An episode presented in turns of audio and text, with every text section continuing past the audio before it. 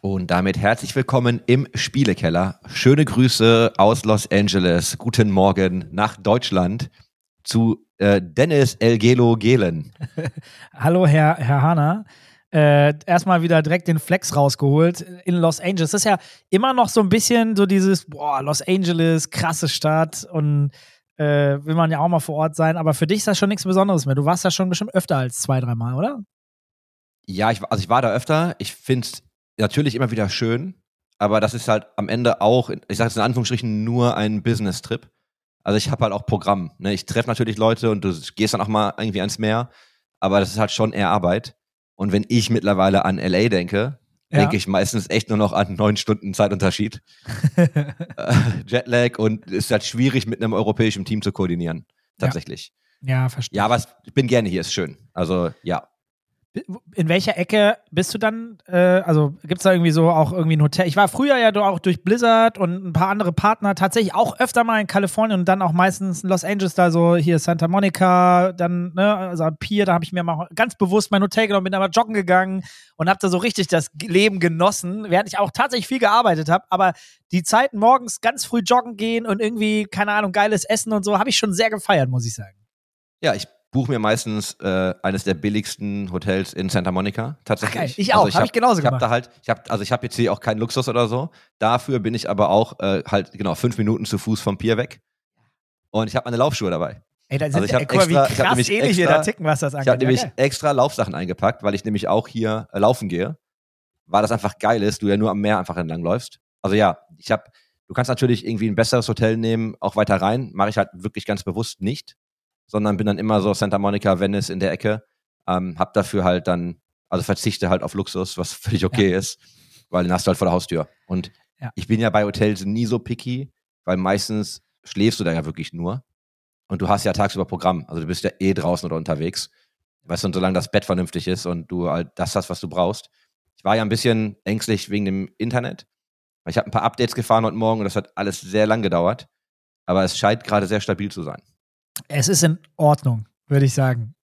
Schauen wir mal. Ich sag mal nicht mehr dazu. Es war gerade schon ein bisschen hakelig tatsächlich, aber ja? es passt gerade. Ja, ja, ja. Solange die, Tonspur, solange die Tonspur noch gut reinkommt, ist alles gut. Ja, ja, ja, ja, ja, ja. Wir nehmen das heute so. Das ist die Wild Wild West Folge aus den USA. Ja, schön. Also dir geht's gut. Du bist gut angekommen. Ähm, und äh, wie lange du bist jetzt irgendwie ein paar Tage äh, auch nur dort, ne? Genau, ich bin ja am ich glaube, ich bin Dienstag, bin ich ja nach Chicago geflogen, war da jetzt die paar Tage, bin gestern hier angekommen, fliege Montag weiter. Also ich bin okay. jetzt quasi noch, also jetzt ist ja Freitagmorgen, in dem Freit also Freitag mein Morgen, für euch ist Freitagnachmittag. Also danke erstmal, dass das auch zeitlich geklappt hat. Ähm, genau, dann geht es Montag weiter und dann komme ich aber Donnerstag auch wieder nach Hause. Ja, äh, sehr, sehr gerne. Äh, wir haben uns ja fest vorgenommen, bis einschließlich Neujahr komplett durchzuproduzieren. Also von daher, wir haben uns einen guten Plan gemacht. Wir haben alle Tage geschedult. Wir haben schon einige Gäste angefragt, respektive teilweise schon Zusagen.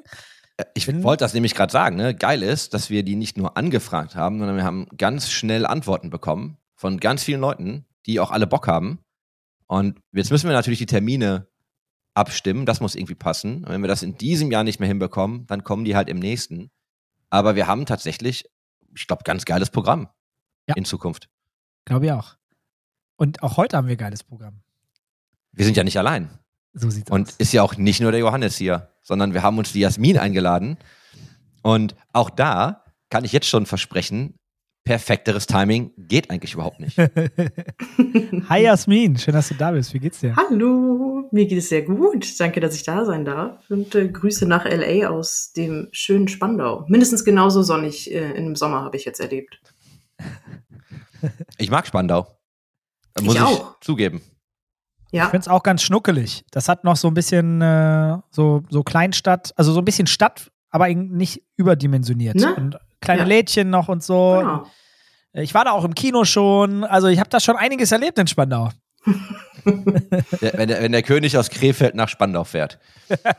Jasmin, ja, genau. magst, magst du dich einmal vielleicht ganz kurz vorstellen, dass wir einmal einen ganz groben Abriss bekommen zu deiner Person heute. Und mhm. dann haben wir ja ganz, ganz viel zu besprechen. Da würde ich aber auch gleich gerne noch mal ein paar Worte zu sagen. Jo, voll gern. Äh, jo, hi, bin Jasmin, Jasmin Österreicher. Ähm, aktuell Director Business Strategy bei der Instinct 3, eine Influencer-Marketing-Agentur. Manche werden sie kennen. Ähm, viele werden sie kennen, hoffentlich mittlerweile. Ähm, ja, bin passionierte Gamerin, schon seit ich klein bin. Da kommen wir dann gleich, glaube ich, nochmal zu, wieso der Weg ist. Jetzt schon einige Jahre im Gaming-Business auf dem Buckel, auf unterschiedlichste Art und Weise. Und ähm, ja, ja, es steht dann jetzt so ein neues Kapitel an, auch bei Instinct 3. So viel kann man ja schon mal mitsagen. Also, wir gehen ja gleich dann nochmal drauf ein. Ähm, ja, aktuell kümmere ich mich sehr intensiv um unseren Kreativagentur-Part. Also wir haben natürlich Artists bei uns, die wir betreuen, unter anderem Hand of Blood, ein Sterzig ist mit bei uns dabei, äh, Kalle und noch ganz viele andere Artists. Und auf der anderen Seite haben wir aber auch super viele Projekte, die wir mittlerweile nicht nur mit unseren Artists abwechsel, äh, abwickeln, sondern auch mit externen, die da mit dazukommen, wo wir unterschiedlichste Kunden beraten und halt einfach geilen Content ballern. Ähm, nicht nur mit Eintracht Spandau, sondern auch losgelöst davon. Und das wollen wir auch noch mehr machen in Zukunft. Ja, du sagst so salopp einige Jahre auf dem Buckel. Ähm, es sind ja viele Jahre, genau genommen. Und in, in Gaming-Jahren ist es ja eine Ewigkeit. Du bist im Gaming seit 2012 beruflich unterwegs. Und ich habe, also wenn man durch deinen Lebenslauf fliegt, ich würde mich freuen, wenn du uns da einmal durchführst. Aber du hast ja wirklich alles gemacht, ne? Von äh, Licensing habe ich gesehen, bis hin zu Brandmanagement, Marketing, äh, PR und Kommunikation. Magst du uns einmal so ein bisschen durch deinen Werdegang führen und dass wir einfach mal ein bisschen verstehen, wie bist du eigentlich da angekommen, wo du gerade bist und was hast du eigentlich alles gemacht? Voll gerne. Ja, ist ein wilder Mix. Ähm, wie gesagt, bei mir war schon immer so relativ früh klar, ich möchte irgendwas in Richtung Gaming machen. Hat mich schon immer begleitet, so von klein auf. Muss dazu sagen, meine beiden Brüder haben auch relativ früh, also sind älter, der eine ist zwölf Jahre älter, der andere 16 Jahre älter, ähm, als Redakteure gearbeitet, damals auch in München, noch beim IDG Verlag. Und deswegen habe ich schon immer relativ viel Gaming mitbekommen, das so, so mitgeschwingt ist, äh, mitgeschwungen ist. Und dann war es für mich halt irgendwann so, okay, cool, will irgendwas mit Gaming machen. Ähm, ich habe meine mittlere Reife abgeschlossen, ich habe nicht studiert, damals mein Deutschlehrer an meinem letzten Schultag, das weiß ich noch, der war so, ne, ich habe halt einfach viel gezockt. Ich war jetzt auch nicht sonderlich gut in manchen Fächern, war dann einfach nur so, oh Jasmin, du bist schon so ein richtig typisches Glotzenkind. Und irgendwie hat er ja recht. Also ich weiß, warum er das gesagt hat. Er ist super gerne wandern gegangen. Er war Deutsch- und Sportlehrer. Ich habe Wandern gehasst damals noch ähm, und fand das einfach nur alles sehr anstrengend. Und am Ende des Tages hat er recht gehabt und bin mich von der Schule gegangen und habe erstmal Autoreifen verkauft. Ähm, ich habe ganz klassisch eine Ausbildung gemacht zur äh, großen Außenhandelskauffrau in einem super kleinen Familienbetrieb bei uns auf dem Dorf. Also ich komme ja ursprünglich aus Bayern.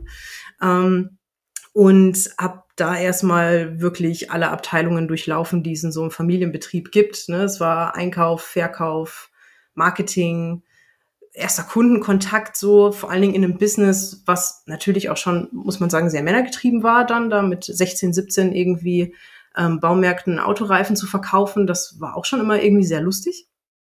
Und habe dann aber auch damals schon in meiner Ausbildung gemerkt, so irgendwie reicht mir das nicht, so in meinem Bereich zu arbeiten. Ich habe dann relativ schnell in meiner Ausbildung die Verantwortung bekommen, ein neues äh, Wirtschaftssystem einzuführen. Ich habe das ganze Marketing übernommen. Ich habe selber mit meinen Photoshop-Skills damals so unser POS-Material gemacht für die Baumärkte. Mit Autoreifen war richtig geil. Ähm, und ja, nachdem ich dann die Ausbildung abgeschlossen habe, ging es dann irgendwann raus in die große weite Welt, weg von Augsburg äh, hin nach München. Und zwar zu Pro7 Sat1 Games. Ähm, da hatte ich dann so das erste Mal halt irgendwie so Gaming-Luft geschnuppert. Und ja, Glotzenkind, ne, komm daher so. Ich liebe dieses ganze Pro7 Sat1 Apparat. Natürlich irgendwie alles, was mit Entertainment zu tun hatte bin ich auch mit groß geworden, deswegen war ProSieben für mich schon so ein krass, okay, ich habe Reifen verkauft, jetzt gehe ich zu ProSieben. Ähm, soll sagen, dieses ganze Medienallee-Ding hat mich einfach nur, also ich war overwhelmed, es war einfach krass damals. Ähm, hatte da einfach ein super liebes und sehr, ähm, ja, ein sehr supporting Team um mich rum, trotz, dass ich Teamassistentin war. Ich hatte noch keinen Marketingjob, ich hatte ja auch keine Erfahrung so in dem Sinne, ich habe halt nicht studiert. Ähm, und habe relativ früh geäußert, dass ich aber gerne in diesen Marketingzweig irgendwie gehen möchte und deswegen haben mich da auch alle supported, inklusive unsere Geschäftsführer damals noch bei Pro7 Sat1 Games, die ich dann so mit an die Hand genommen haben und haben gesagt haben, so, ey, wir gucken, was möglich ist und was geht. Da immer mehr Einblicke bekommen und meine damalige ähm, dann Vorgesetzte für den ganzen Licensing-Part, die hat sich relativ früh bei mir gemeldet und hat gesagt dann so, ey Jasmin, ich glaube, du kannst noch mehr als das, was du gerade machst. Hast du Bock? Und ich so, ja, mach ich. Und dann war es quasi so der Einstieg in Richtung Verträge lesen. also quasi wirklich ähm, Spiele evaluieren, alles, was wir sozusagen als Publisher dann ähm, mit äh, verantwortet haben auf Pro7 Sat1 Games Seite. Da waren tatsächlich Dinge dabei, wo ich in meinem Leben noch nichts von gehört, so. Aber meine Chefin hat sich da damals echt super viel Mühe gegeben und mich an die Hand genommen für dieses ganze Thema. Also habe ich mich da halt reingefuchst, ähm, was es bedeutet zu recoupen, was Royalty Fees sind, was überhaupt License Fees sind und wie solche Modelle funktionieren, wenn man Publisher ist und ein Entwickler auf dich zukommt und möchte dein Spiel sozusagen ne, über dich ähm, vermarkten. War super interessant. Vor allen Dingen, weil es ja kein klassischer Retail-Markt war oder ähm, ne, ein Standalone-Game, sondern es waren ja wirklich Games as a Service, waren live, es war Planet Side 2, es waren die ganzen Sony Online-Entertainment-Geschichten. Ähm, aber auch das Können wir da mal so kurz einen Pin reinsetzen und magst du vielleicht das einmal ja. erklären? Weil ich glaube, das ist total spannend und ich weiß gar nicht, ob das äh, viele Leute wissen. Weil das waren ja so deine Key Learnings. Ich weiß gar nicht, ob viele Leute verstehen, wie so Lizenzmodelle überhaupt funktionieren. Hm, voll gerne. Also prinzipiell, was wir damals gemacht haben, war natürlich ähm, es drehte sich sehr, sehr viel um eine Portfolioerweiterung. So. Also ich glaube, dieser Sony Online Entertainment Deal, der war schon relativ big. Das war auch sehr big für den deutschen Markt damals, dass man gesagt hat, okay, es gibt ähm, einen deutschen Publisher, der das sozusagen abbilden kann, auch mit einem gewissen Mediavolumen. Das war ja das, was bei Pro7 seit 1 schon so immer so der USP dann daran war. Du konntest relativ breit in eine junge Zielgruppe, die du sehr speziell targeten konntest mit den einzelnen Programmauswahlen ähm, und den einzelnen Sendern einfach sehr steil reingehen. Plus sie haben eine eigene Produktion, wir haben den ganzen ähm, Live-Service sozusagen ja auch mit angeboten, den technischen Support für die deutschen Server, europäisch teilweise auch. Und das war so ein bisschen der USP, den wir als Publisher dann mitgebracht haben, dass du natürlich auch mit in diese Angebote mit reinbringst als Value, dass du sagst dann so, okay, ihr gebt uns euer Spiel ähm, und wir nehmen davon erstmal eine, eine Minimum Guarantee, die wir in euch rein investieren, damit ihr das Spiel zu Ende entwickeln könnt damit wir überhaupt erstmal live gehen können und raus aus einer Beta-Phase kommen sozusagen. Und danach die Einnahmen, die dann gerade bei den Live-Games sozusagen stattfinden, das ist das, was wir dann erstmal recouped haben und was wir erstmal wieder eingenommen haben, bevor es dann sozusagen in den breiteren Deal ausgebrochen ist. Und ähm, dann sozusagen in dem eigentlichen Live-Services ein Share-Modell gibt, wie viel dann tatsächlich beim Entwickler hängen bleibt und wie viel dann bei dem Publisher hängen bleibt und wie man dann die einzelnen Bausteine mit technischer Support, Marketing, äh, User Acquisition, wie man das dann sozusagen dort mit rein verhandelt in den unterschiedlichsten Deals. Also erstmal vielen Dank für den Überblick. Ich muss ganz ehrlich sagen, das, das feiere ich ja so sehr daran, wenn man, man sich in einem Podcast ein bisschen Zeit nimmt und auch mal über die Menschen spricht, was man dann wieder alles über die Menschen erfährt.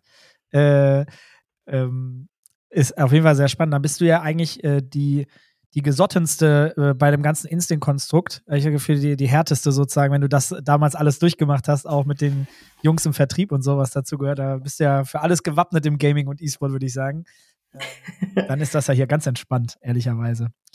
Ähm, ja. ja. cool. Ähm, also, krasser Weg, ehrlicherweise. Ich bin ja gerade noch am Verarbeiten, weil du bist ja auch ein bisschen gesprungen hin und her ähm, und hast echt die Möglichkeit gehabt, unterschiedlichste äh, Arten von Arbeit auch kennenzulernen und auch wahrscheinlich von Menschen, was ja unfassbar viel wert ist, meiner Meinung nach, um Menschen Voll. auch gut einschätzen zu können oder mit Situationen gut umgehen zu können, oder? Also ist das so etwas, was du, wir, was können ja mal, wir können ja mal dann an, an den Job quasi anknüpfen. Ich meine, du hast ja, du kannst uns ja wirklich mal durch die Station dann führen. Ich wollte das nur einmal vielleicht ganz kurz erläutert haben. Aber mhm. du hast ja wirklich extrem viel gemacht. Das deswegen finde ich, was Dennis sagt, auch wirklich wichtig. Deswegen war uns auch wichtig, dass wir uns mal Zeit für dich nehmen. Weil du hast ja schon ähm, also wie gesagt, das ist ja eine halbe Ewigkeit, die du im Gaming verbracht hast, in Gaming-Jahren. Also du, du, kannst gerne, ja, du kannst auch gerne einfach mal weiter anknüpfen. ja, voll gerne. Ähm, also nachdem es dann sozusagen ne, bei Pro7 Sat 1 dann äh, so, sag ich mal, erste Gaming-Erfahrung Luft geschnuppert, bin ich danach dann äh, relativ schnell mit einem kurzen Zwischenstopp bei einem kleineren Publisher, wo es nur um Mobile und Browser Games ging. Das war aber einfach nicht so mein Vibe, muss ich ehrlich gestehen. Also alles so Mobile und ähm, Browser Game mäßig ist, war, es war ein cooles Team. Ähm, tatsächlich auch immer noch Kontakt mit den Leuten aus dem Team, diesen Zwischenstopp, den ich dann gemacht habe, weil einfach super liebe Menschen. Und dann bin ich ähm, bei Koch Media, damals hieß es noch Koch Media, jetzt heißt es Playon, äh, gelandet und habe dort als Junior Brand Marketing Managerin angefangen Auch da, ja, wilde Geschichte. Die beiden Kollegen, die mich da sozusagen mit reingeholt haben, ähm, war, glaube ich, auch, ja, die haben auch schon so einen krassen Risikosprung für mich gemacht, weil ich ne, habe an dem zu dem Zeitpunkt noch nicht viel mit Marketing gemacht und sie waren so, ey, du kannst auch bei uns ne, Junior Brand Marketing machen. Bin mir sicher, dass du kannst. Und das war eben ein Kollege, der ist jetzt bei Nvidia, äh, Pete. Und Jeremy ist immer noch bei Koch Media bei PlayOn, aber mittlerweile sitzt er äh, in Hongkong, kümmert sich da ums Business Development. Und die beiden haben halt gesagt, so ja, nee, nimm Jasmin und das ist cool. Ähm, und hatte dann da in dem Team so natürlich mit Pete ähm, so ein bisschen mein ja, Mentor, zu dem ich auch heute immer noch so schon aufschaue, so eher als Führungskraft und auch einfach als Persönlichkeit, wie er uns als Team damals geführt hat, war für mich immer super rewarding, weil er sich wirklich, er ist so ein Mensch, er hat sich wirklich wegen jeder Kleinigkeit, die du gut gemacht hast, er hat sich einfach so authentisch für dich mitgefreut. Er fand halt einfach alles geil. So jede kleine, noch so kreative Idee, die wir in irgendeinem Brandplan gepackt haben, auch wenn sie komplett absurd war und wir das nie realisieren konnten, er fand es einfach geil.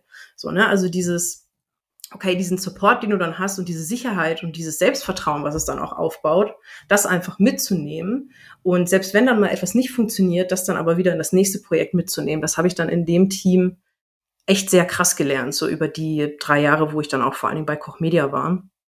Ähm, wo man ja natürlich auch auf unterschiedlichste Führungspersonalien trifft, wo für mich auch so das erste Mal dieser Punkt da war mit, wie alt war ich dann da? Müsste ich jetzt lügen? Ich glaube 24, 25. So das erste Mal gemerkt habe, okay, es gibt unterschiedliche Führungsstile und es gibt welche, da sehe ich mich selber vielleicht irgendwann und es gibt auch welche, wo ich sagen würde, daran habe ich dann gelernt, wie ich es vielleicht auch einfach mal nicht machen möchte. Ähm, was auch ein Learning ist. Und das ist ja auch total okay. Und muss äh, da aber trotzdem sagen, die Projekte, an denen ich damals gearbeitet habe, das größte war dann Kingdom Come Deliverance, Kickstarter-Projekt, äh, was wir quasi mitgepublished haben, was halt einfach ja nochmal eine andere Dimension war zu den Projekten, die ich halt vorher betreut habe. Ich habe angefangen, glaube ich, mit, ähm, wie hieß es? My Horse Life, war ein DS-Titel My Horse Life 4, es war auch der vierte, der vierte Teil, war ein richtig cooles Game. Und dafür halt einen Brandplan zu schreiben und sich dann irgendwie vor ähm, einen Vertrieb zu stellen und denen das vorzustellen und zu sagen, und ihr müsst das jetzt alles irgendwie an Mediamarkt, Saturn und Co. verkaufen ähm, die davon zu überzeugen, dass sie jetzt hooked sind bei diesem kleinen Titel. Das waren schon so diese ersten Steps, die man dann halt gemacht hat in Richtung, okay, ähm, kann ich tatsächlich vor Leuten präsentieren, kann ich sie von einem Produkt, von einem Produkt und von einem Projekt überzeugen und das dann sozusagen umzusetzen auf die größeren Projekte und Leute abzuholen mit einer Story, das habe ich dann gemerkt, liegt mir sehr und hat mir auch super viel Spaß gemacht, gerade schon damals bei Koch Media, ähm, weil es einfach eine krasse Vielfalt an Projekten war und jedes Projekt zu seiner eigenen Erfahrungen mitgebracht hat. Das war immer sehr unterschiedlich mit dem, was wir gemacht haben.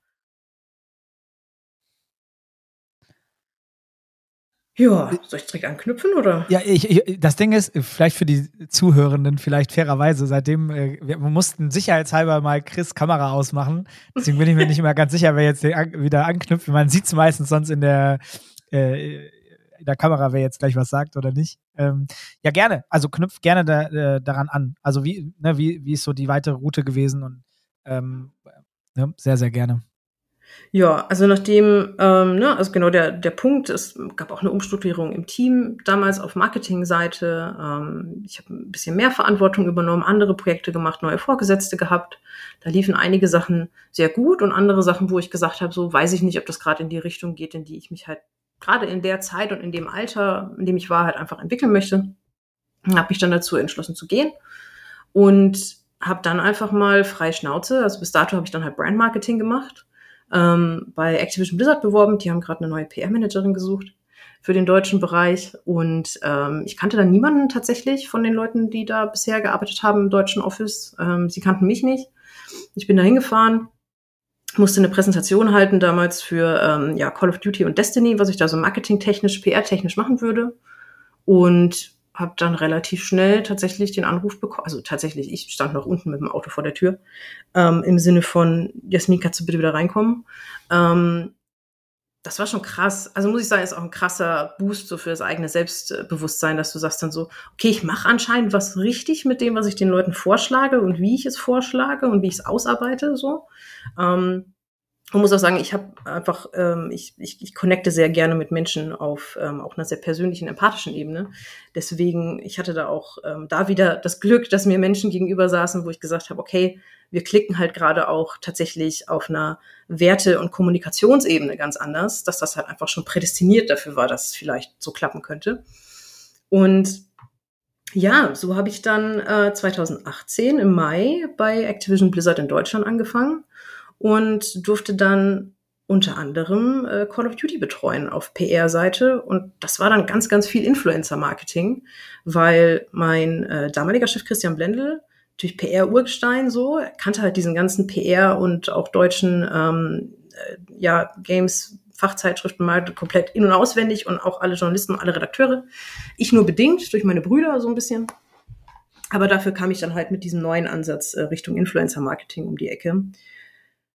Und da haben wir uns auch perfekt ergänzt und tatsächlich auch mit unseren Marketingkollegen perfekt ergänzt. Die, wir waren halt einfach so ein Vierer-Team, ähm, die zusammen irgendwie alles gerockt haben. Und das ist ja manchmal nicht nur, okay, wir haben unsere Kunden und Kundinnen auf der einen Seite, mit denen wir umgehen müssen, sondern du hast halt immer noch ein HQ, die nicht wissen, wie der deutsche Markt tickt, die manchmal auch nicht unseren Humor verstehen, so. ähm, ganz, ganz spannende, ähm, ja, Verhältnisse plötzlich, die ich halt so vorher bei Koch Media nur bedingt hatte, in die man dann da reingeworfen wird. Und da muss ich sagen, das europäische, also das EMEA-Team bei Activision, meine Kollegen und Kolleginnen, mit denen ich da gearbeitet habe auf internationaler Ebene, das hat mir super viel beigebracht in Sachen Diversität und Inklusion.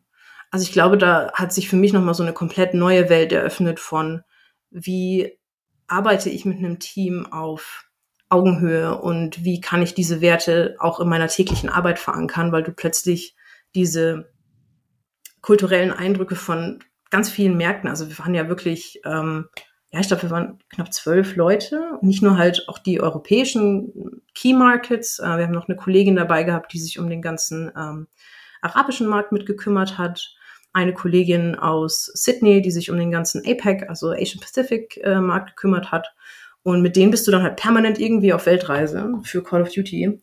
Und das prägt halt, also es schweißt einen zusammen und daraus leite ich für mich auch heute noch ganz, ganz viel ab für Dinge, wie ich im Business mit Menschen umgehe und was ich daraus sozusagen auch als Wertekompass für mich mitgenommen habe.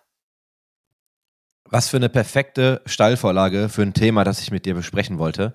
Du hast nämlich vorhin schon mal Führungs, ähm, also hast also Führungsstile erwähnt, auch mhm. unterschiedliche und Learnings. Ich habe ja deinen Vortrag gesehen auf dem Outplayed-Event in Berlin, wo es ja auch ähm, genau um den Wertekompass ging und genau um diese Dinge. Kannst du einmal darlegen, was ist dein Wertekompass, warum ist das wichtig und was so dein persönlicher Führungsstil ist und warum? Hm, voll spannend. Ähm, total gerne. Ähm, danke, Robotic Chris. sehr, sehr spannend mit dem LA-Internet. Aber ich habe es verstanden. Ähm, ja, also ich hatte zwischendurch in meinem Werdegang manchmal das Gefühl, dass ich, ähm, das meine ich jetzt überhaupt nicht wertend, das ist einfach nur ein Fakt und das ist auch total okay, weil es gibt unterschiedliche Führungsstile, dass es nicht immer darum ging, was bringt die Person gerade an Vorschlägen oder an Input mit an mich oder was führt sie an mich heran als Führungskraft, sondern es ging halt einfach sehr viel um Rangordnung, Zugehörigkeit, sehr klassische Hierarchien und deine Hierarchie hat so ein bisschen bestimmt, wie sehr nehmen mich jetzt die Leute auf der anderen Seite ernst. Ob das dann Führungskräfte sind, seniorigeres Personal, Personal, das schon länger in dem Team mit dabei ist. Und das war für mich dann so ein erster Punkt, wo ich gesagt habe, ich möchte eigentlich allen Menschen, mit denen ich zusammenarbeite oder mich auch mit Menschen umgeben, dessen Expertise ich halt einfach schätze und die ich auch an mich heranlassen möchte, unabhängig davon, wo die Person herkommt, was sie für einen Erfahrungsgrad hat und ähm, was es für ein Input ist, ob das jetzt ein Input ist, der aus der Rolle der Person entsteht oder einfach nur ein Impuls, den die Person mir mitgeben möchte. Ich möchte dem Raum schaffen und dem auf Augenhöhe begegnen das mit der Person zusammen bewerten, einfach diese Aufmerksamkeit schenken. Ähm, das war, glaube ich, schon immer ein sehr wichtiger Part für mich, das einfach so diesen, ja, schon fast ähm, einen sehr respektvoll, äh, respektvollen Umgang und das einfach auch zuzulassen, diesen Input. und das dann zu bewerten und auch einfach aktiv zuzuhören und das gar nicht in irgendwelche Vorurteile reinzuschieben. Ähm, und der zweite Punkt, das ist das, was ich eben gerade mit dem Team auch auf Activision-Seite gelernt habe, ist es noch mehr auf andere Menschen einzugehen. Also jeder, jeder Umstand, jede ähm, Herkunft, egal von welcher Art und Weise, jeder trägt so sein eigenes Päckchen mit sich und darauf aber auch in einer, auf einer Tagesbasis einzugehen bei den einzelnen Leuten, ist halt ja etwas, was mich, glaube ich, schon immer so ein bisschen begleitet hat, aber ist so ein Feature, was sich erst im Laufe der letzten, ich würde mal fast sagen, acht bis zehn Jahre so richtig krass entwickelt hat. Ähm, das heißt, ich möchte eigentlich schon gewährleisten, dass ähm, mein Team immer eine Möglichkeit hat, auf mich zuzukommen, ähm, Dinge bei mir flaggen kann, egal ob das was aus ihrem Alltag gerade ist oder ob sie eine Idee haben oder ein Problem sehen oder eine Herausforderung und sie das Gefühl haben, sie können damit auf mich zukommen und ich kann das mit ihnen zusammen bewerten und dann gehen wir das gemeinsam an. So entsteht für mich halt einfach auch nur so ein Rahmen von, hey, es ist ein fruchtbarer, kreativer Boden, mit dem man zusammenarbeiten kann. Und ja, nichts, wo man tatsächlich die Leute einfach nur in eine Rolle, in einer Rolle sieht und sie anhand nur von dieser Rolle bewertet. Das fand ich irgendwie immer ein bisschen schade. Manchmal ist es irgendwie sehr verlorenes Potenzial. Wie machst du das operativ? Also ich habe verstanden, dass deine Tür quasi offen ist für Menschen, die mhm. dann was mit dir besprechen möchten. Aber das, also du als Führungskraft, dann ist ja deine Hauptaufgabe primär wirklich ähm, machst du dann One-on-Ones oder hast du regelmäßige Check-ins? Habt ihr dann über Stand-ups, macht ihr das? Sind das alles Individualgespräche? Also wie operationalisierst du genau die, was sind diese Feedback-Loops und so? Also kannst du einmal ein bisschen erklären, wie dein Alltag dann damit aussieht? Ja, also für das Team, was ich jetzt gerade steuere, ist es natürlich so, dass ich mit ähm, vielen auch Weekly-Termine habe, die gescheduled sind, so One-on-Ones. Ähm, mit ganz, ganz vielen aus dem Team bleibe ich aber auch einfach darüber hinaus, über ne, kleinste Sachen, egal ob das gerade laufende Projekte sind oder nicht, einfach regelmäßig in Kontakt und kontaktiere sie so. Und ich glaube und ich hoffe, dass das auch alle so wahrnehmen. Ähm, zumindest ist das, was ich auch Feedback bekomme. Die Leute können mich halt immer ansprechen. Also es kann sein, dass ich vielleicht nicht sofort innerhalb ähm, weniger Stunden reagiere, aber für mich ist es halt tatsächlich schon die Prio, dass wenn mein Team mich mit irgendwas kontaktiert und sei es nur eine Kleinigkeit, dass die für mich auch Prio haben.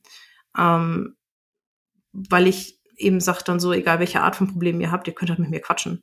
Das bedeutet aber auch, klar, natürlich ist es ein zeitaufwendiges Thema. Also ich investiere da sehr viel Zeit und auch sehr viel Headspace rein. Ähm, manchmal wahrscheinlich auch vielleicht mehr, als ich sollte, aber ich lege da einfach super viel Wert drauf und die Zeit, die dann mir vielleicht dann eventuell fehlt, um an was Operativen zu arbeiten, wie ich muss meine Mails machen oder keine Ahnung. Das hänge ich dafür dann ehrlich gesagt hinten dran, weil das andere für mich kein, ähm, eigentlich fast keinen Aufwand darstellt, sondern eher ein Reward ist, wenn ich diese Connection mit meinem Team haben kann. Ja, finde ich total spannend, gerade was so Mitarbeit, Mitarbeiterführung angeht, wie wichtig es ist, äh, da irgendwie nah dran zu sein und äh, ich merke das immer selber, das intrinsische Motivation zu haben, dass es den Leuten einerseits gut geht, aber dass man sie auch versteht, vor allem, damit man die richtigen Schlüsse daraus ziehen kann, ist, glaube ich, Gold wert. Ich kann echt nur, wenn ich jetzt über auch über, über, über das Team bei uns nachdenke, wie viel positives Feedback man, auch, Feedback man auch bekommt, wenn man sich die Mühe macht, mit den Leuten im Austausch zu sein und gemeinsam immer Lösungen für egal welche Thematik, das hast du ja gerade auch angesprochen, ähm, auch irgendwie da zu sein für die Leute. Gerade auch, ich glaube, bei dir und bei euch ja auch ähnlich, man hat ja auch sehr viele junge Leute um sich herum letzten Endes. Ne? Und äh, da sind manchmal auch nochmal andere Herausforderungen da als bei jemandem, der schon, weiß ich nicht, 20 Jahre Berufserfahrung hat. Ähm, kämpfen dann mit anderen Themen vielleicht. Ähm, ja, finde ich, finde ich viel wert, aber das lebst du äh, von allem, was ich bisher so von außen wahrnehmen kann, aber sowieso gut vor. Das merkt man dir, glaube ich, auch so schon an. Ähm, hm, Dankeschön. Das passt ja auch von der Philosophie her, glaube ich, sehr gut zu dem, wie ich Hendrik wahrnehme. Und jetzt hast du ja gerade schon Influencer-Marketing angeschnitten. Ist das dann auch quasi so dieser Shortcut zu Instinct 3 gewesen? Wie bist du denn dann am Ende dahin gekommen? Hm. Ja, das war tatsächlich ähm, auf Activision-Seite für unsere Influencer-Kampagnen ähm, haben wir natürlich auch die Verantwortung dafür gehabt, Talents rauszusuchen, mit denen wir ähm, Kampagnen mit unterschiedlichsten Zielen abbilden können. Wir haben natürlich eine Hardcore eine Call of Duty Bubble, mit denen wir ja auch regelmäßig Aktivierungen gefahren haben. Aber es gibt natürlich auch manchmal diverse Vorgaben im Sinne von, hey, wir müssen neue Zielgruppen erschließen, wir müssen uns breiter aufstellen, die Marke muss auch irgendwie wachsen. Und deswegen kam dann relativ schnell ähm, auch eine Kampagne zustande. Ich glaube, damals die allererste war auch noch mit hauptsächlich Trimax und Max, also Hand of Blood, ähm, mit der wir quasi eine Launch-Kampagne gemacht haben für Call of Duty 2018. Nee, das war 2019, glaube ich schon, das war Modern Warfare. Und das war so der erste Touchpoint, den ich dann auch mit Hendrik und Johannes hatte. Dadurch, dass wir ja auch dann mit ähm, Hand of Blood zusammengearbeitet haben, aber auch mit dem Team. Das war dann schon tatsächlich Instinct 3. Also die Gründung war dann schon da sozusagen. Und ähm, ja, daraus ist einfach, dadurch, dass wir, glaube ich, einen sehr ähnlichen Wertekompass haben, alle miteinander, auch schon eine sehr intensive Beziehung einfach entstanden, wo wir gemerkt haben, wir sind da so auf einer Wellenlänge und das ist cool und wir machen auch was, was irgendwie ähm, mit einem gewissen, ja, ähm, ja, Verantwortungsbewusstsein auch gegenüber der Zielgruppe halt einfach entsteht, was ich halt persönlich ziemlich geil fand und auch damals sehr unterstützt habe schon immer. Und als es dann soweit war, dass das deutsche Activision Blizzard Office geschlossen hat, das war dann im Jahr 2021? Ja, genau, richtig, ja. Ähm, Anfang 2021, ne, es wird alles nach äh, London gezogen. Da gibt's jetzt ein HQ. Ähm, ich hätte die Möglichkeit gehabt, mit nach London zu gehen, aber ich wollte damals nicht nach London. Ähm, ich bin gerade während der Pandemie tatsächlich nach Hamburg gezogen mit meinem Mann, weil wir Hamburg so als Wahlstadt gesehen haben. Und als die News raus war, war Hendrik tatsächlich der, der dann relativ schnell mich angepinkt hat und meinte so, Jasmin, ich habe das gerade gelesen, willst du mal schnacken?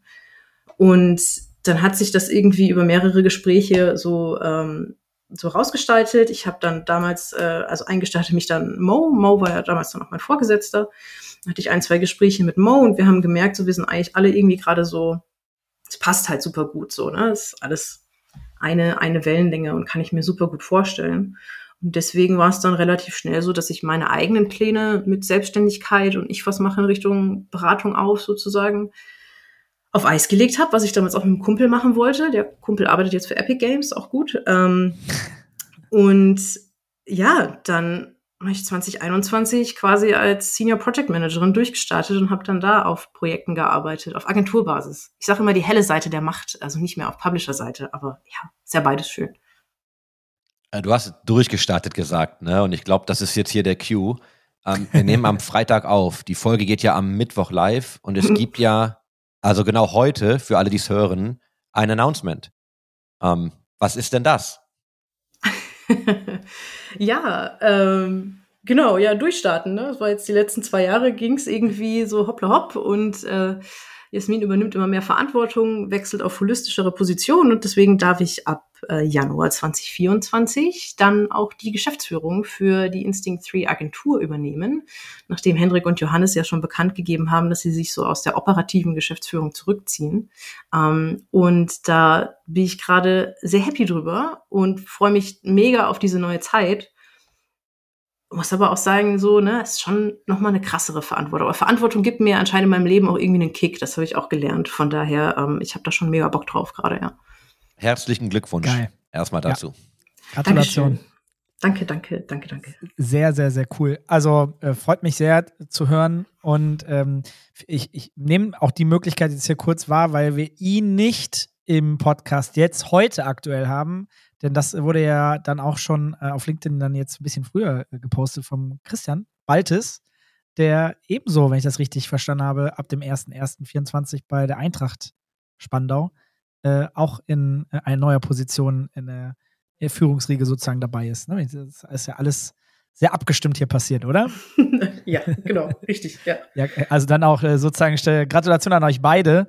Ähm, den Christian habe ich auch immer sehr umtriebig und sehr, äh, sehr hardworking äh, bei der Eintracht wahrgenommen, äh, was das Produkt angeht. Äh, richtig cool, dass, dass da so die Weiterentwicklung passiert und auch die Möglichkeit überhaupt da ist. Ne? Also auch äh, Chapeau an Hendrik und Johannes. Ne? Voll.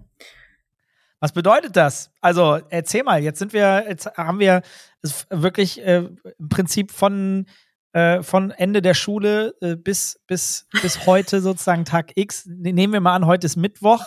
Äh, du hast es offiziell verkündet. Im Januar geht es dann in offiziell neuer Position weiter. Ich vermute, du bist jetzt schon so halb auf dem Weg, auch die Dinge eh schon zu tun, die dann auch da gewünscht werden, möglicherweise. Ähm, was bedeutet das für dich? Was ist das für eine Umstellung für dich persönlich? Aber dann, was bedeutet das auch fürs Unternehmen aus deiner Sicht? Mhm.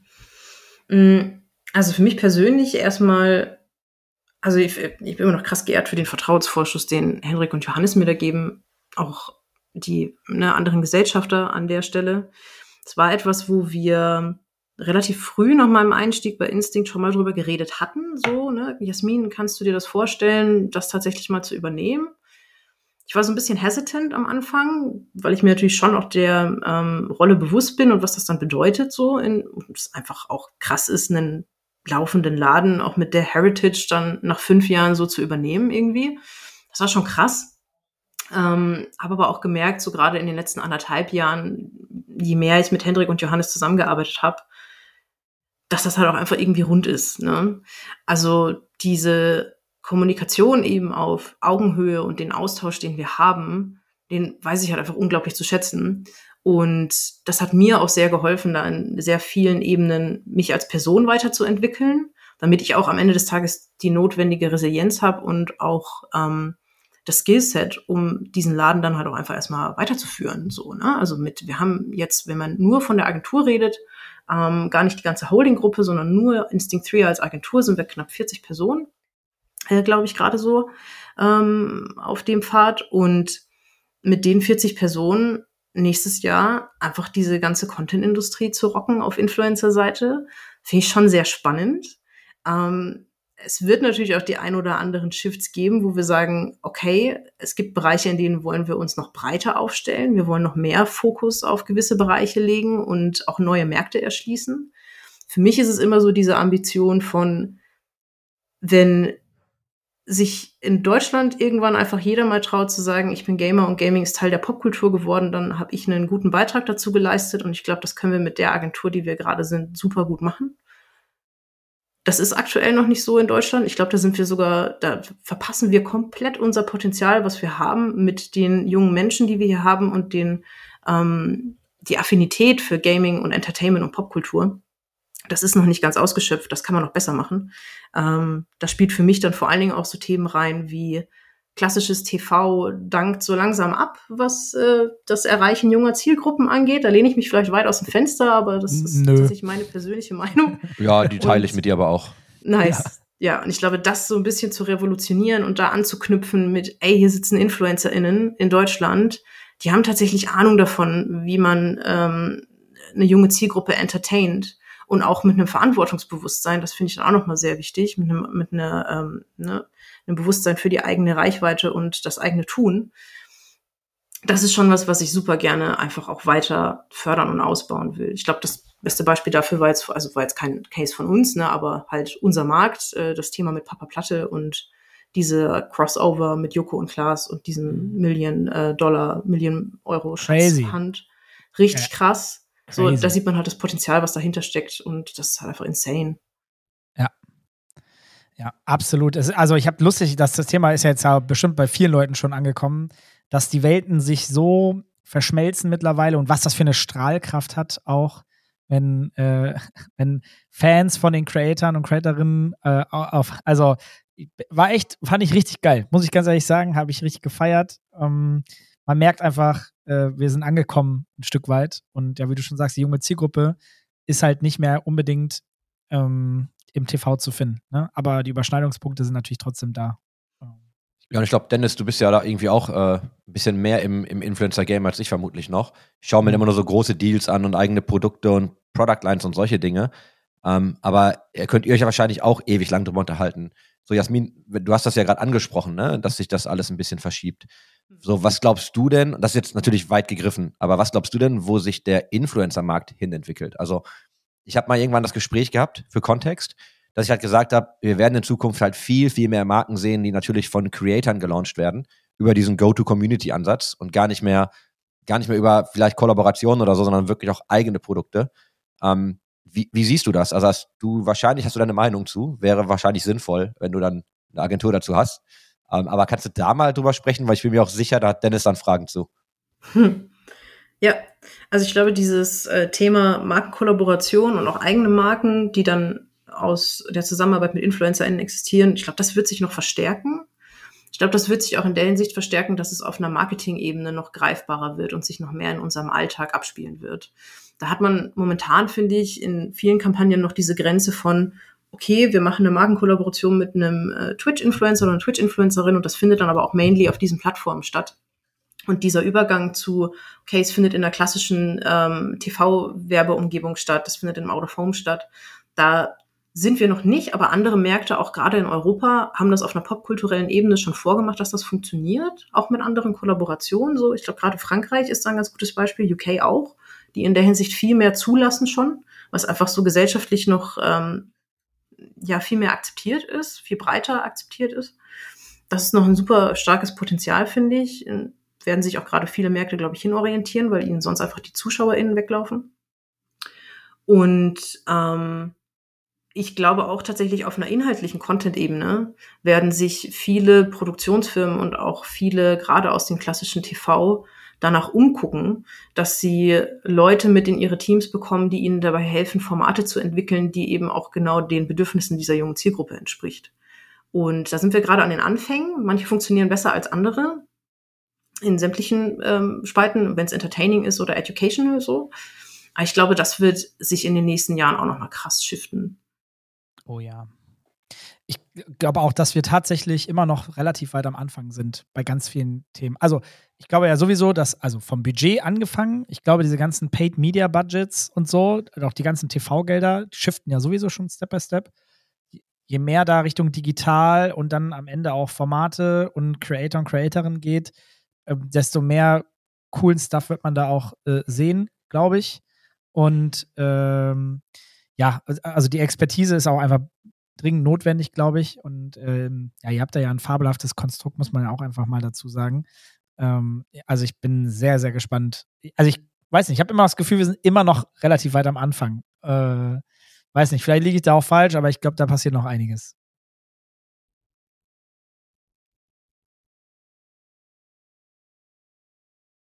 Ja, sich auch so. Sorry. Also, ja, ich, ich, ich, dachte jetzt auch alle, alle schweigen. wer, wer gerät jetzt rein? Ich dachte gerade, ich bin hier disconnected, ehrlicherweise. Ich oh dachte, ich bin raus. Ja, das Sorry. nur, damit alles verstehen. Wir haben jetzt alle unsere Kameras ausgemacht. Äh, damit sehen wir uns auch nicht mehr. Ähm, und äh, das ist schon ein Unterschied, tatsächlich.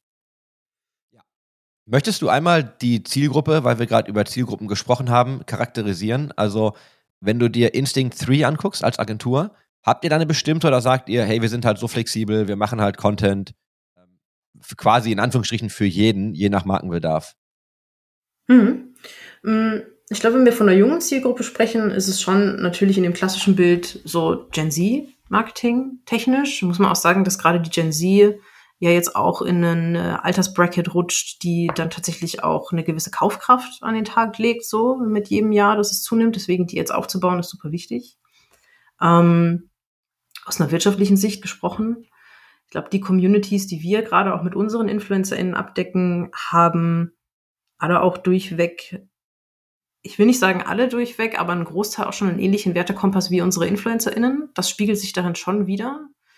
Ich glaube, gerade deswegen ist es auch so, dass wir in der Vergangenheit, und das werden wir auch in Zukunft so machen, dass wir auch mit gewissen Werte-Leitfragen an die Auswahl der jeweiligen Kunden und Kundinnen gehen, die wir sowohl dann auch bei unseren InfluencerInnen sehen wollen, aber auch mit denen wir auf einer beratenden Ebene zusammenarbeiten möchten, mit denen wir zusammen Content entwickeln, weil es natürlich auch Marken und Firmen gibt, wo man sagen müsste von unserer Seite her, wollen wir das? Ne? Also ist das was, wo wir uns dann auch sehen, dass wir mit diesen Firmen zusammenarbeiten aus unterschiedlichsten Gründen. Das hat ja sehr viele Perspektiven, ist auch ein sehr vielschichtiges Thema, finde ich.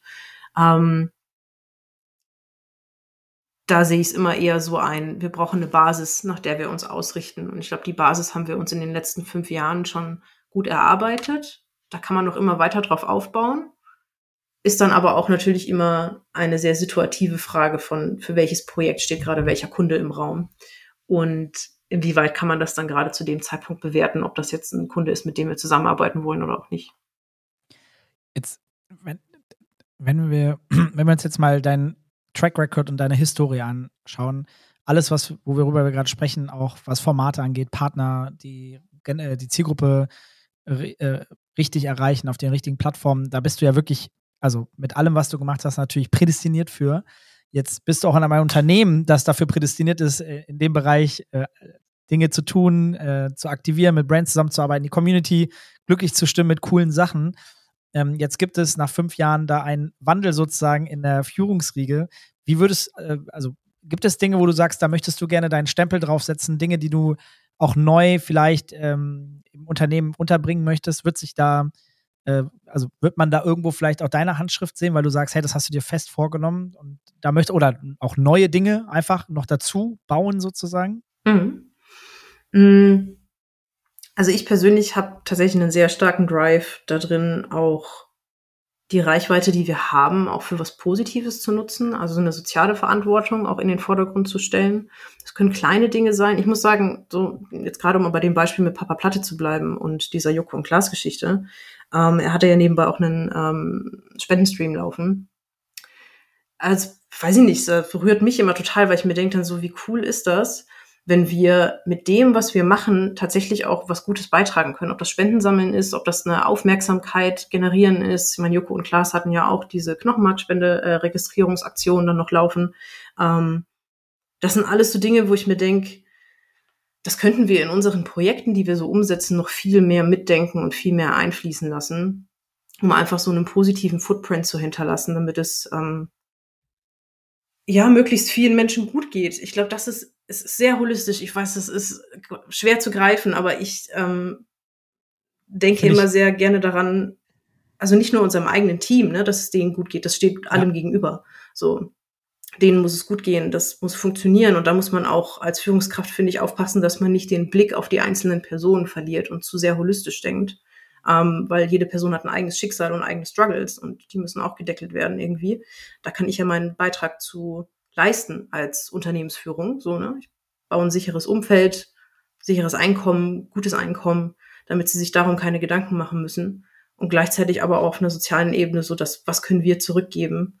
Ähm, da habe ich irgendwie einen sehr starken Drive und fände das geil, wenn wir das in noch mehr Projekten mit einbringen können. Da, also finde ich, finde ich mega und ähm, ich habe da so ein Thema, mit dem, über das denke ich schon seit einer Weile nach im, im März gibt es ja irgendwann Mitte März gibt es ja eine Veranstaltung, wo ja diverse Menschen vor Ort sein könnten, werden und auch aus verschiedensten Blasen der Creator-Welt.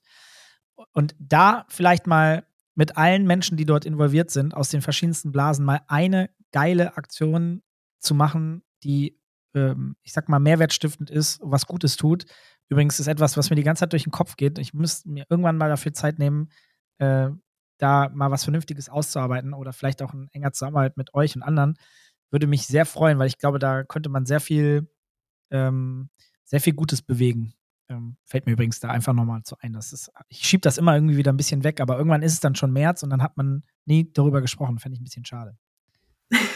Fühle ich. Die Zeit. Man braucht mehr Zeit. ja, das es ist, äh, ja, ja, das ist definitiv. Ja. Ey, total. Ähm, ich habe auch das Gefühl, wir haben ganz, ganz oft in Projekten und Ideen, die wir ausarbeiten, das machen wir ja nicht nur für Kunden, wir haben ja auch sehr viele eigene Projekte und Ideen, die wir angeben wollen, die jetzt nicht nur einen Entertainment-Fokus haben, sondern da spielen ja auch andere Komponenten mit rein. Da merke ich immer wieder, dass es ganz schnell auch auf irgendeine äh, Ebene kommt von, was können wir denn damit Gutes tun? Ne? Wie, wie können wir eventuell junge Leute educaten für gewisse Themen? Wie können wir noch ähm, eine gemeinnützige Organisation mit reinbringen? Wie können wir was Richtung Spenden machen? Das auch wirklich so ja, making a difference. Was können wir aber auch als Unternehmen auf lokaler Ebene machen, so hier in Spandau? Ich meine, wir sind ja richtig krass verankert. Ähm, ja. Und das sind manchmal halt irgendwie Kleinigkeiten, wo ich mir denke, das muss jetzt gar nicht immer so eine mega große Spendenaktion sein, aber dafür einfach irgendwie mehr Awareness zu schaffen und im Idealfall auch meinem Team dann dafür die Zeit und Headspace geben zu können, dass ich ihnen sage dann so, ich fände geil, wenn wir als Unternehmen uns, keine Ahnung, einmal, zweimal im Jahr die Zeit nehmen, was Gemeinnütziges zu machen in Spandau als Team. Dafür muss ich aber erstmal die Grundlage schaffen, dass wir uns einfach auch mal für so einen Tag dann irgendwie so komplett rausziehen können als Team, ohne dass es das Team dann zusätzlich unter Druck setzt, weil sie ja normal auch ihrem ne, Tagesjob nachkommen müssen. Und da irgendwie hinzukommen, fände ich schon geil. Sehr idealistisch, glaube ich, auf der Ebene von, kriegen wir das hin in einer Welt, in der wir natürlich auch alle sehr umsatzgetrieben sind und das ja auch brauchen, damit wir als Unternehmen existieren können. Aber das finde ich irgendwie ist ein, ähm, ist ein sehr schöner Vorsatz, wenn man das schafft, so auf die Art und Weise einen eigenen guten Footprint zu hinterlassen. Fairerweise ja auch jetzt gerade in einer marktwirtschaftlichen Situation, die sicherlich auch schon mal besser war, äh, wo es, wo, wo vielleicht auch Geld einfacher reingekommen ist, ist so meine Wahrnehmung. Äh, und dann hat man auch vielleicht ein bisschen weniger Druck, um dann auch in die Richtung aktiver und auch mit mehr Zeit zu denken. Oder wie siehst du das? Voll. Also ja, klar. Ähm, ich glaube, das ist immer eine Abwägung und das muss man dann aber auch als Unternehmensführung genau den Kollegen und Kolleginnen halt klar machen. Alles hat halt seine, seine Zeit und seinen Moment. Und nur weil es jetzt gerade genau zu dem Zeitpunkt noch nicht stattfindet, heißt das nicht, dass wir uns das nicht vornehmen sollten. Und ich glaube, das ist dann auch Teil der Geschäftsführung, das so als Vision den Leuten mit einzuordnen, damit sie wissen, hey, okay, was kann ich denn, was kann ich denn erwarten, wenn ich tatsächlich ne, mich für diese Firma entscheide, außerhalb von meinem Alltag und ich habe einen geilen Job und mir macht das Spaß, was ich mache so. Ähm, was kommt dann noch sozusagen danach? Da ist das auf jeden Fall auch ein Aspekt. Und ein anderer Aspekt, und das habe ich gerade damit auch so ein bisschen angedeutet, ist natürlich der Spaß an den Projekten. Also ich glaube, ähm, wir haben schon super viele Projekte umgesetzt, wo man gemerkt hat, dass das Team, das daran gearbeitet hat, ob das dann eine Live-Produktion oder eine Aufnahme ist, einfach ein Stück weit Selbstverwirklichung dadurch findet und es ihnen halt einen unglaublichen Motivationsschub gibt. Ich persönlich habe das immer auf Produktionen so. Ich bin dann einfach in einem Event-Modus, wie wenn du mich auf die Gamescom lässt, so. Brauche ich fünf Tage lang nicht viel Schlaf, es macht mir einfach Spaß eigentlich gesund auf die Dauer, äh, Disclaimer an der Stelle, aber halt geil, macht ja. mega viel Spaß.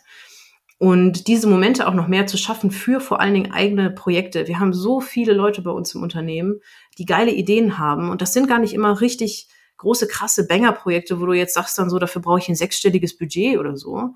Sondern es sind kleine Projekte, die einfach, ähm, einfach nur die Zeit brauchen und den Headspace, den man den Leuten geben muss und dahin zu arbeiten, dass sie daraus dann wieder neue Kraft schöpfen und auch solche Sachen mal umsetzen können, die sie dann mit Liebe zum Detail machen. Ich finde, Liebe zum Detail geht manchmal bei uns in unserer Branche so ein bisschen verloren durch natürlich Umsatzdruck und Zeit und Reputation etc. Ähm, dass so ne, Liebe fürs kleine Detail, so ne, so kleine Nuancen, die man irgendwie setzt in Projekten, machen schon super viel aus. Und dafür irgendwie wieder ein bisschen mehr Headspace zu bekommen, fände ich irgendwie sehr schön, sich mit schönen Themen beschäftigen, nicht mit den unschönen. Äh, verstehe ich zu 100 Prozent. Jetzt möchte ich da nochmal die Loop schließen zum Wertekompass. Und du hast ja jetzt gerade erwähnt, du hast ja als Unternehmer oder Unternehmerin auch immer diesen Druck, das Unternehmen muss laufen, da muss ja auch Geld reinkommen, man hat viel Verantwortung für die Leute. Jetzt verstehe ich deinen ähm, partizipatorischen Ansatz in der Führung, halte ich auch für tatsächlich sehr gut. Ähm, kann nicht jeder, fällt mir auch sehr schwer tatsächlich. Aber weißt du, wenn du jetzt über den Wertekompass sprichst und ihr jetzt auch zum Beispiel über Marken sprecht, es gibt ja garantiert Marken, mit denen ihr nicht arbeitet. Wir müssen die jetzt auch gar nicht nennen. Aber kannst du vielleicht noch einmal erklären, wie sieht denn dann so ein Discovery-Prozess aus? Also ich bin jetzt eine Brand, ich komme auf euch zu und sage so, ich möchte gerne, weiß ich nicht, eine Kampagne starten. Hier ist ein Koffer mit Geld. Ähm, macht mal. Wie geht ihr denn dann vor? Also wie checkt ihr denn, ob die Marke überhaupt zu euch passt und worauf, also worauf achtet ihr und woran macht ihr aus, ob ihr mit der Marke arbeiten wollt überhaupt? Hm. Ja, sehr, sehr spannend. Ähm, es gibt tatsächlich sehr viele unterschiedliche Kategorien, anhand dessen wir das bewerten. Es gibt tatsächlich auch gerade zwei Personen bei uns im Unternehmen, die dafür gerade auch einen neuen Prozess erarbeiten, damit wir so einen einheitlichen Leitfaden haben, an dem wir uns entlanghangeln können, wenn wir halt Anfragen reinbekommen oder auch auf Kunden zugehen wollen. Ähm, das äh, können natürlich eine umweltbedingte ähm, oder äh, wie nachhaltig ist ein Unternehmen, was tun sie für die Umwelt.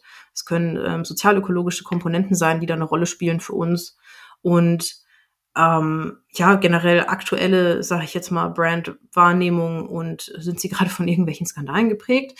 Ähm, aber natürlich auch, was tun sie in Bezug auf ähm, Diversität und Inklusion. Das sind sehr, sehr viele Faktoren. Ich glaube, es ist utopisch zu denken, dass wir sehr viele Brands in unserem Markt finden, die alles perfekt abdecken. Das können wir ja auch selber teilweise gar nicht als Agentur so. Also da haben wir noch einen weiten Weg. Das Bewusstsein, dass wir daran arbeiten wollen und wir mm, nehmen die nötigen Steps dazu, um daran zu arbeiten, ist schon mal sehr wichtig. Ähm, Wenn es um die Kundenbewertung geht, mache ich für mich nochmal die Abgrenzung von, wie drastisch sind manche Einschneidungen, die eine Marke schon mitgemacht hat in der Wahrnehmung und auch in der Company-Historie. Und wie interessiert ist die Brand daran, auch mit dem Blick auf diese Themen dann an sich zu arbeiten? Also wir hatten auch schon ähm, die ein oder anderen Kunden und Workshops, wo wir genau das auch aufgearbeitet haben und haben gesagt dann so, hey, es ist cool, dass ihr jetzt eine junge Zielgruppe adressieren wollt, auch gerade wenn es um Richtung Recruiting geht oder so. Aber ihr habt gerade in eurer Außenwahrnehmung die und die und die Baustellen. Ihr habt tatsächlich als Company, und das ne, ist public bekannt, die und die und die Probleme, ähm, die sehr gravierend sind, die wir halt einfach nicht cool finden. Aber wollt ihr daran arbeiten? Seht ihr das? Und wenn dann eine Brand sagt dann so, hey, nee, sehen wir nicht, oder auch gar keinen Step in die Richtung machen will, sich zu verbessern, dann bin ich ganz ehrlich, dann will ich vielleicht für diese Company auch kein Leuchtturmprojekt machen, in dem wir ähm, dabei helfen, eine, eine Content-Produktion auf die Beine zu stellen, die das Ganze dann in irgendeiner Form so positiv glorifiziert, obwohl das gar nicht authentisch ist für die Marke. Das ähm, finde ich ist immer dann so ein Case-by-Case-Ding, wie weit eine Marke dann halt willig ist, da irgendwie ja auch Schritte zu gehen, um sich zu bessern und das auch einsieht und authentisch wirkt dann nach außen. Ist auch wieder Thema Verletzlichkeit so ne als Brand.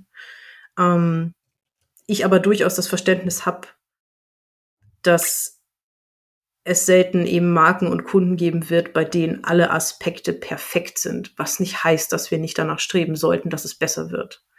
Ähm, ja, da bin ich eher ein Freund von gucken, welche Steps kann man gehen, um es zu verbessern, als das komplett dann sozusagen auszuklammern. So, mit einem Blick auf die Uhr, magst du einmal so einen Ausblick geben, was jetzt also gar nicht, was du jetzt vielleicht noch verändern willst was du machen willst, aber wie du das Ökosystem siehst und wo für dich jetzt die Reise hingeht? Voll gerne. Ähm, ja, also für, für mich ist es super spannend zu sehen, wie sich unser Content-Umfeld in, bei allen InfluencerInnen nächstes Jahr entwickelt. So, also ich glaube, so dieses Thema, ich reacte auf äh, den Content, auf den schon mal reacted wurde, finde ich persönlich dann ab einem gewissen Punkt so, wir, sollten zu was Höherem irgendwie streben, wenn es darum geht, dass wir unsere Szene rocken wollen, so gesamt als Industrie, jetzt gar nicht nur wir als Agentur. Da bin ich sehr gespannt, ob wir wieder auf mehr kreativen Input hoffen können. Von unserer Seite wird es auf jeden Fall kommen. Und ja, ich erhoffe mir tatsächlich auch mehr neue InfluencerInnen. Ich hoffe, dass wir es hinkriegen, als Markt neue InfluencerInnen den Weg zu ebnen, die gerade in den Gaming-Bereich rein wollen, die nicht wissen, wo sie anfangen sollen, die dann eine realistische Erwartungshaltung haben von dessen, was ihnen da sozusagen bevorsteht und dass es nicht so eine 0 auf 100 Karriere ist, sondern dass einfach ein gesunder Start ist, damit wir einfach noch mehr coole Talents haben, mit denen wir noch mehr coole und geile Sachen auch gerade in unserem Markt umsetzen können. Und wir so dieses ganze Popkulturthema einfach für noch viel, viel näher an unseren Alltag in Deutschland dranbringen, was unsere ganze, ich sag jetzt mal, Medienumgebung a little less boring machen würde und ein bisschen äh, aufregender. Und ja, da passen Gaming-Themen, glaube ich, ganz gut rein. Ja, das klingt doch fantastisch. Ja, tatsächlich auch meine Frage gewesen. Also erstmal vielen Dank. Ich weiß nicht, Dennis, um, ähm. magst, magst du noch bei irgendwas einhaken? Ähm, oder wollen wir einfach dann in die famous last, last words gehen? Also wir haben gutes Timing. Wir haben heute ja uns fest vorgenommen, ungefähr bei einer Stunde durchzukommen. Äh, wir sind da. Äh, tatsächlich. Ja. Deswegen, ähm, ich habe das Gefühl, ehrlicherweise, dass es ziemlich schnell vorbeigeht, die Zeit, äh, ganz ehrlich zu sein. Äh, ich weiß gar nicht, wo die Stunde hin ist. Ähm, ich muss, also be bevor wir Jasmin die letzten Worte überlassen, ich muss sagen, ich finde es äh, erstmal bin ich total dankbar, mehr über dich erfahren zu dürfen. Natürlich haben wir uns schon das eine oder andere Mal getroffen, aber so mal ein bisschen auch in den Deep Dive, auch so was deine Historie ist, zu gehen, war mir ehrlicherweise auch einfach nicht äh, bewusst. Ich mag es einfach sehr gerne zu verstehen, woher kommen die Menschen, was haben sie vorher so gemacht und warum sind sie vielleicht genauso, wie sie sind, was ist ihnen wichtig und äh, ne, so wie, du, wie ist der Wertekompass und so. Ähm, hat mir, mir persönlich auf jeden Fall total geholfen, äh, dich heute ähm, auch hier begrüßen zu dürfen und mehr über dich kennenlernen zu dürfen. Ich hoffe und glaube auch, die Leute, die heute zugehört haben und noch zuhören werden, äh, deswegen möchte ich mich einfach an dieser Stelle mal bedanken und äh, vielen Dank für deine Zeit. Und ähm, es freut mich sehr, dass du bei uns in der Szene bist. Du bist ein absoluter Mehrwert äh, für unsere Branche und ähm, hoffentlich ähm, für alle Leute, die zuhören, ähm, hoffentlich gut zugehört, denn absolut auch Vorbild, meiner Meinung nach. Dankeschön. Ja, Chris, also. Ne? Ja, also was soll, ey, Bruder, was soll ich denn danach jetzt noch sagen? Das, das, das unterschreibe ich natürlich alles, aber da, also Wow, da kann, da kann ich nur noch hinzufügen, ich wünsche dir alles Gute für deine Zukunft, aber ich sehe das halt genauso. Also vom einmal mehr über dich erfahren bis hin zu offensichtlich auch alles verdient und earned und halt, ja, man sieht ja diese Entwicklung. Und ich glaube, dass so, nochmal, ich glaube, den Führungsstil, den du hast, das kann nicht jeder. Das ist, äh, ich finde das total gut, da, wenn man halt so, ne, auch mehr mit Menschen, also dann interagiert und mit Menschen umgeht und auch empathischer ist. Ich habe halt immer so ein bisschen dieses Spannungsverhältnis, aber das, also zwischen, ne, das Business muss laufen und man muss diese Ader haben. Aber ich glaube, dass du alles, was du machst, dir halt wirklich hart erarbeitet und verdient hast. Und ich wünsche dir viel Erfolg für deine neue Rolle. Und wenn du möchtest, darfst du noch was sagen? Und dann würden wir hier abschließen. Ähm, danke, ist tatsächlich dann auch ein Brett nach euch beiden, ist noch was zu sagen. Ähm, vielen, vielen Dank, dass ich heute da sein durfte ähm, und ihr mir diese Gelegenheit gegeben habt, das ist auch irgendwie da das erste Mal so richtig drüber reden zu können. Das ist mega geil. Ähm, ich schätze euch beide sehr, auch dafür, dass ihr, ja, wie gesagt, mich hier heute noch ähm, mit reingeholt habt. Äh, hat mir sehr, sehr viel Spaß gemacht und äh, ja, Dankeschön. Danke dir. Danke Normal dir. würde ich jetzt Team-Chat-Herzchen machen. Immer wenn ja. wir in den Team. es, also es ist natürlich schade, dass das logistisch jetzt ein bisschen schwierig war und wir uns jetzt vor allem auch nicht mehr gesehen haben. Ähm, es hat mich trotzdem super gefreut, dass du da warst. Dennis natürlich auch, ähm, haben wir ja festgestellt. Vielen Dank, alles Gute dir für deine Zukunft und das war dann Folge 91 im Spielekeller. Auf Wiedersehen. Tschüss.